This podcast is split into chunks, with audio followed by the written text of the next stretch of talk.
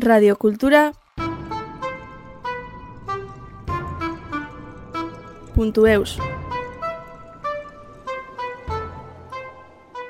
Écouter un conte et se laisser emporter par notre imaginaire en recréant l'univers qui nous est raconté, n'est-ce pas toujours le bon moment? Eh bien, ça tombe bien, car Maud, notre collaboratrice passionnée de littérature, a imaginé, écrit et raconté des contes qui vous permettront, le temps d'un conte, de vous évader vers des univers fantastiques et imaginaires.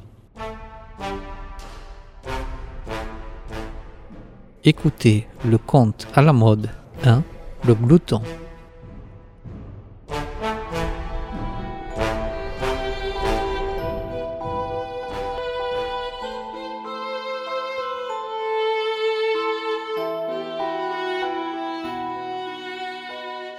Le glouton. Il était une fois un glouton qui engloutissait dès le petit déjeuner tout ce qui se trouvait sur son passage. Oie farcie, dindon rôti, mouton grillé et autres viandes délicates, accompagné pour son plus grand plaisir des meilleurs vins de Bordeaux, de Navarre et de Tchakoli, qu'il versait directement de la bouteille au verre de cristal et du verre de cristal à son gosier.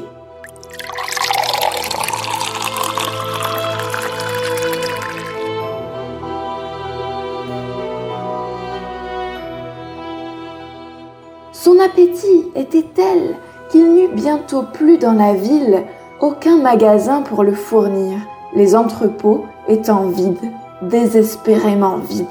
La campagne elle-même se vidait petit à petit de ses animaux, et se trouva un jour également désertée des bêtes même les plus petites, de celles mêmes qu'on avait gardées en connaissance de cause, au risque d'un péril et en prévision de jours incertains, mais qu'on avait fini par sacrifier. Les poules, les coques, les poulardes, tout y était passé.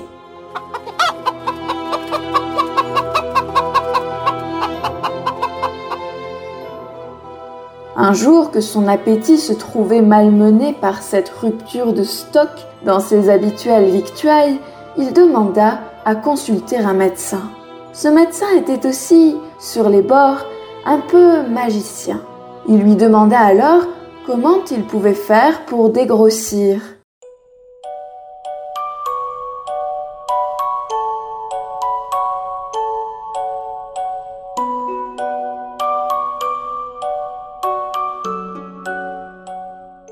Le médecin l'ausculta, le tâta, prit son pouls, mesura de haut en bas et de large en travers et surtout de circonférence la taille de son estomac et de son intestin qui composaient désormais un ventre aux proportions phénoménales qui débordait de partout de son corps à l'origine fluée, d'une grosseur telle que les bras les plus longs qu'on puisse imaginer, d'une longueur inimaginable même, n'aurait pu en faire le tour.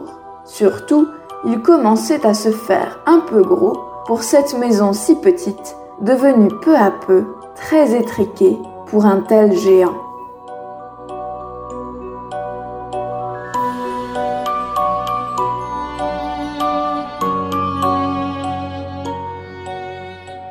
Le médecin décida alors d'employer les grands moyens et d'utiliser une aiguille magique pour percer le ventre de ce grossier mais inoffensif personnage, gourmand parmi les gourmands, et qui avait désormais les apparences d'un énorme ballon de baudruche.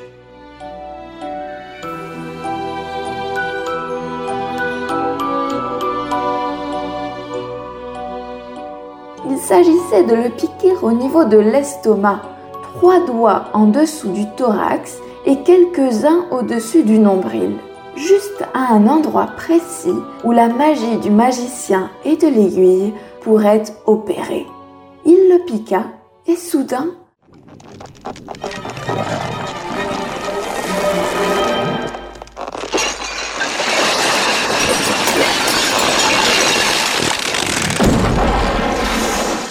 Le ballon de son ventre éclata, oui, tel un ballon de baudruche, qu'il était devenu en effet. et il ne resta plus rien de présentable du géant glouton. Plus rien sauf, peut-être faut-il le préciser, parmi les débris de son corps en lambeaux, en lambeaux si fins que l'on se fut étonné de la quantité d'air qui devait résider dans son estomac, parmi les débris donc, on trouva un petit oiseau, un oiseau si petit qu'il eût passé inaperçu s'il n'avait été son chant.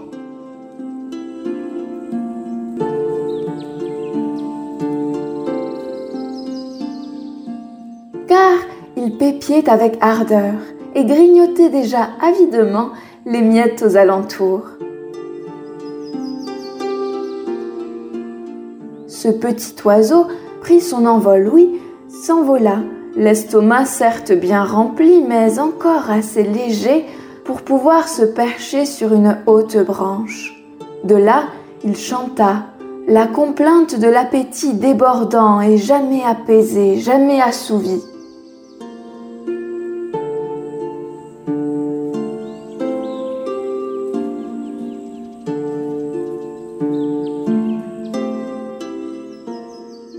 Il chanta cette histoire jusqu'à plus soif, jusqu'à ne plus avoir faim. Et cet oiseau, vous l'aurez compris, n'était autre que l'âme du géant glouton. Et ce géant si gourmand, gourmand de tout et surtout de victuailles, vous l'aurez deviné aussi, c'est moi.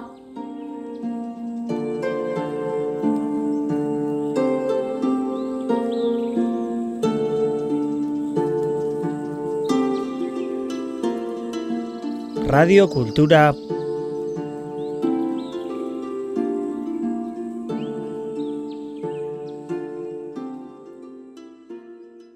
Punto Eus.